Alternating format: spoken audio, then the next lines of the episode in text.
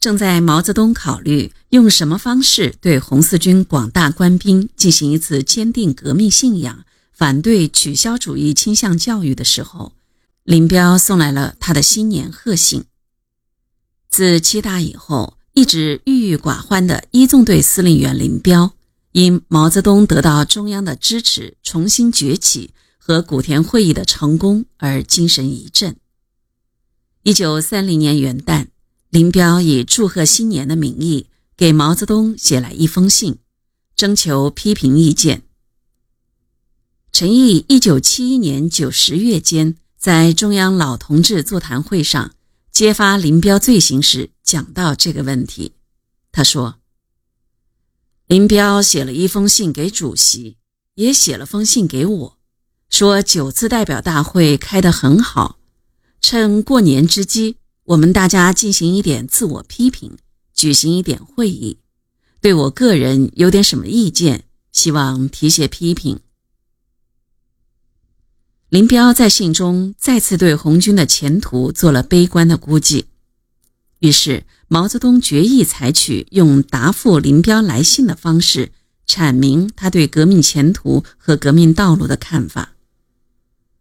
毛泽东之所以这样做。还有两点理由：一是林彪的悲观思想由来已久，反反复复，时有发作，在红四军中颇有点代表性；二是林彪在七大争论中是自己的拥护者和支持者，批评他反映出来的悲观思想，既是对林彪的爱护和帮助，也可以借以教育所有有这种思想的党内同志。而不至于影响九大后刚刚形成的团结和谐的空气。古田会议后，根据前委决定，朱德率红四军第一、第三、第四三个纵队到连城筹款，然后开往赣南。毛泽东带第二纵队前往龙岩小池，阻击参加会剿的闽敌，掩护主力转移。完成任务后，于一九三零年一月五日返回古田。经过数天的深思熟虑，毛泽东在返回古田的当日，利用这短暂的战斗间隙，在古田赖坊一家店铺的阁楼上秉烛夜书，写下了这封六七千言的长信。毛泽东在开篇表明，自己写这封信是经过慎重考虑的。新年已经到来几天了，你的信我还没有回答。一则因为有些事情忙着，二则也因为我到底写点什么给你呢？有什么好一点的东西可以贡献给你呢？搜索我的枯肠，没有想出一点什么适当的东西来，因此也就拖延着。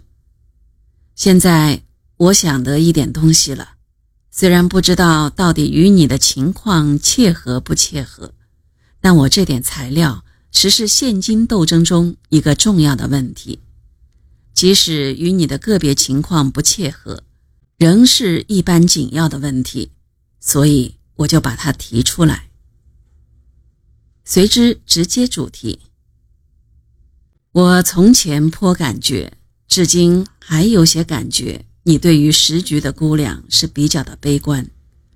我知道你相信革命高潮不可避免的要到来，但你不相信革命高潮有迅速到来的可能。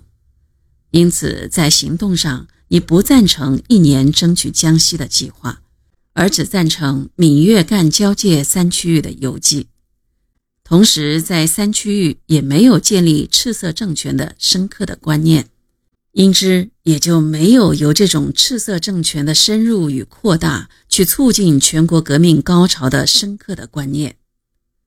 由你相信某某某市的流动游击政策一点看来，似乎你认为在距离革命高潮尚远的时期做建立政权的艰苦工作为徒劳，而有用比较轻便的流动游击方式去扩大政治影响。等到全国各地争取群众的工作做好了，或做到某个地步了，然后来一个全国暴动，那时把红军的力量加上去，就成为全国形势的大革命。